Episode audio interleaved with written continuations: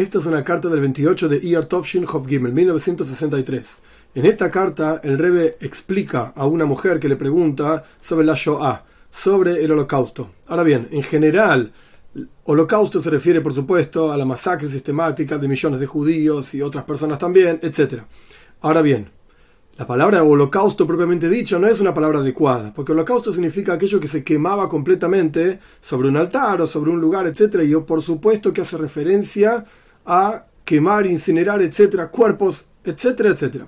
La palabra Shoah en hebreo lo que quiere decir es destrucción, desolación, desamparado, etc. Esta es una palabra muchísimo más adecuada para hacer referencia al tema que estamos hablando. Pero por cuanto la palabra famosa para esto es holocausto, entonces voy a utilizar esta palabra a pesar de que no concuerdo, no es la palabra adecuada para el tema.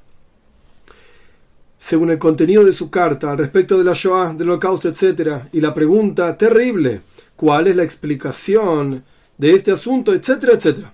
Ahora bien, a pesar de que desde la perspectiva del sentimiento de un ser humano, que es carne y hueso, esto es algo totalmente extraordinario, o sea, sale de lo ordinario, en forma plena y automáticamente la pregunta que hay sobre esto también es una pregunta extraordinaria, es decir, terrible y sale de lo normal. Sin embargo, cuando una persona medita, incluso una meditación y rebe subraya, simple, en el contenido de la pregunta, que el contenido central, el punto central de la pregunta es, ¿acaso el juez de toda la tierra no hará justicia? Que esto es lo que dijo Abraham Avino, está registrado en la Toira, Parshas Valleira. En este sentido, desde la perspectiva del asunto central de la pregunta, no hay ninguna, el subraya, ninguna diferencia en este asunto entre la Shoah más terrible, la desolación y destrucción y el holocausto más terrible, no hay ninguna diferencia entre eso y la maldad más pequeña que haya, la mínima, minúscula maldad en el universo. Y como dicen nuestros sabios, y Surim no existen sufrimientos sin pecado. Al respecto de una sola persona se pregunta esto, o al respecto de toda una congregación enorme, Dios libre y guarde. Entonces acá el primer asunto que el rey plantea es, hay una diferencia entre cantidad y calidad en términos de la pregunta propiamente dicha, a la gente buena le va mal, etcétera, como el rey va a mencionar más adelante, en calidad no hay ninguna diferencia entre la muerte terrible de 6 millones de personas, entre cuales estamos mi familia también. No estoy minimizando la cuestión. Dios libre y guarde. O la muerte de una sola persona. En calidad es exactamente igual. Porque ¿qué diferencia hay? Plantea, el Rebe. Si vamos a decir que no hay juez y no hay, no hay justicia y no hay juez, no existe Dios, entonces no hay que preguntar. O no hay que buscar tampoco ninguna lógica, ni justicia, ni rectitud, ni orden en lo que ocurre, por cuanto nos encontramos totalmente librados a la suerte, subraya el Rebe. Y por cuanto, por el otro lado, hay un dueño de este mundo, de este palacio, por así decir, y es el dueño en el sentido más pleno y amplio de la palabra, con toda la plenitud, es el dueño absoluto, Dios, entonces es obvio, subraya el Rebe, que también el detalle más pequeño tiene que ser de acuerdo a este gran dueño y tiene que ser con la mayor justicia y rectitud que hay. Y la maldad más ínfima, cuanto tiene que ser de acuerdo a la justicia. Cuanto más aún la maldad doblada y redoblada de 6 millones de veces que ocurrió esa maldad, en realidad solamente cambia la cantidad, pero no, el subraya, la calidad. Si uno tiene una pregunta, ¿Ay, ¿no hay justicia en el mundo? ¿Qué diferencia hay entre la muerte de 6 millones de personas o la muerte de un bebé? En calidad, en injusticia, es exactamente lo mismo. En cantidad, por supuesto que hay muchísima mayor cantidad, en 6 millones, etcétera, etcétera. Se entiende también que todo lo mencionado no es una respuesta sobre el no es una respuesta para la pregunta. Y yo solamente vengo a aclarar en este asunto que todos aquellos que justifican su rebeldía, pone entre comillas, contra el Señor del mundo, Dios libre y guarde, etcétera, por la Shoah, por el holocausto, entonces no hay Dios, no yo hago lo que quiero Esto no tiene ningún tipo de fundamento y lógica y lugar en el intelecto, como fue explicado. Revelarse a Dios porque hay una injusticia de 6 millones de personas. ¿Y por qué no te revelaste a Dios cuando murió un bebé? ¿Por qué no te revelaste a Dios cuando alguien robó a otra persona en la calle, etcétera? Continúa el rebe, entre comillas. Y la pregunta de por qué a los malvados les va bien, tienen éxito, es una pregunta muy antigua, de los días de Moishe Rabbeinu, que él recibió la Torah en el monte Sinai y se la pasó, el rebe Subraya, etcétera, generación tras generación, nos llegó a nosotros. Y por lo tanto, también antes de la Shoah, antes del holocausto, ya había que sostenerse sobre esta pregunta. Teníamos la pregunta igual. Y si sea por la razón que fuere, la el éxito de los malvados no confundió a ellos, es decir, generaciones y generaciones de personas que vivían con esta pregunta antes de la Shoah. Y sin embargo, esto no los confundió, esta pregunta no los inmovilizó. Y tampoco los hizo ser rebeldes. Antes de la Shoah ya vivían así y vivían sus vidas de acuerdo a las enseñanzas de la Toira, que fue dada por Dios.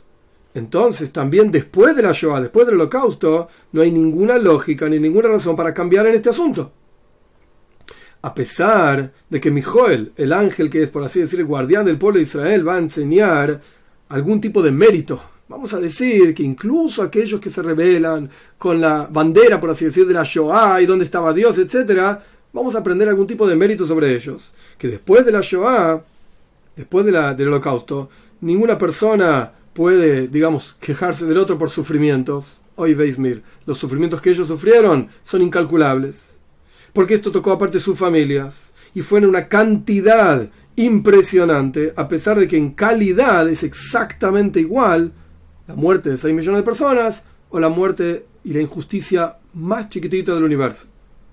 Y más aún, para agregar, similar a la Shoah, al, al holocausto, fue la destrucción del primer templo.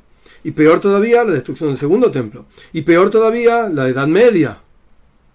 Que en términos naturales no había ningún tipo de salvación para el pueblo de Israel. En la época, por ejemplo, dice el Rebe, de las cruzadas, etc. No había ni a dónde ir, no había ni qué hacer.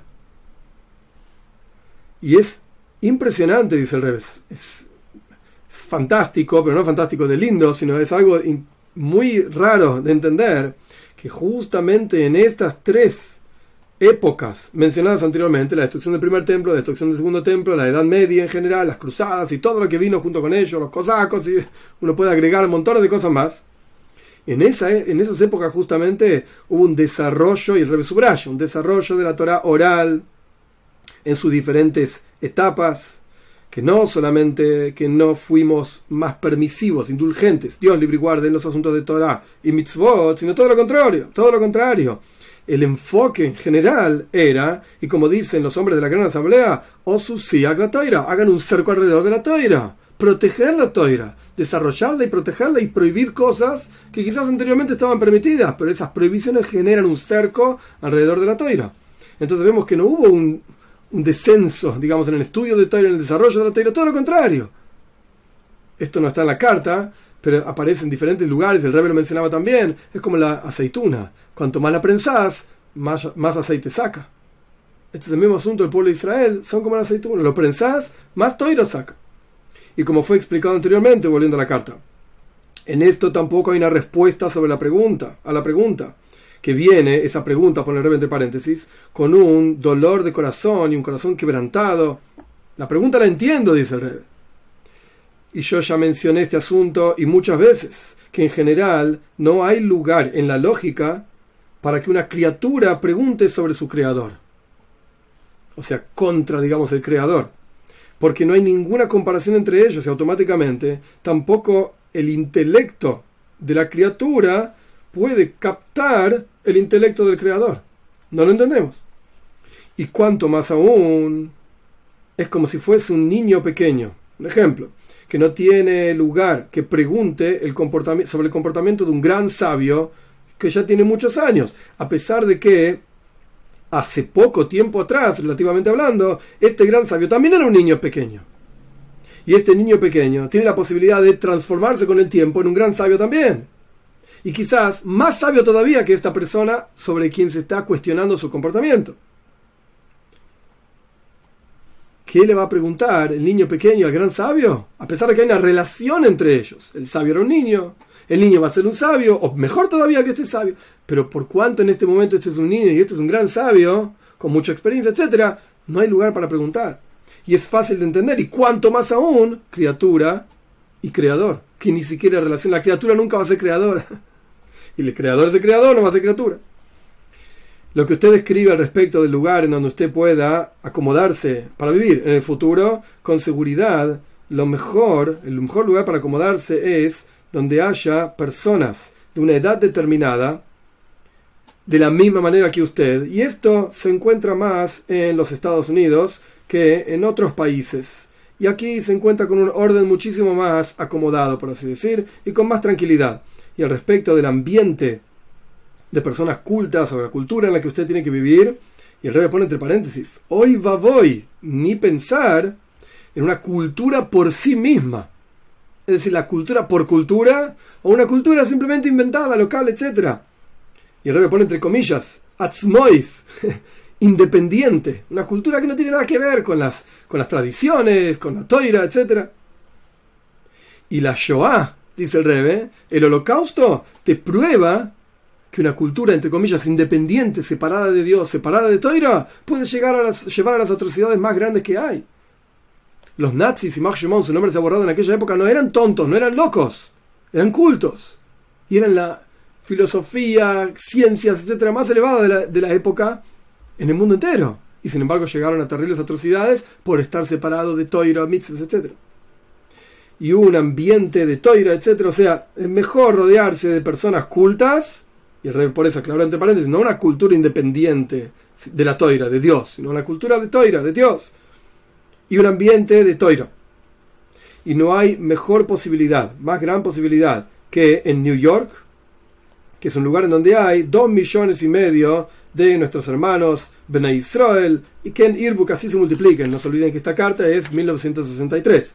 Solo que en todo lugar, incluso en New York, hay que buscar, etcétera, dice el Rebe, y así también es acá.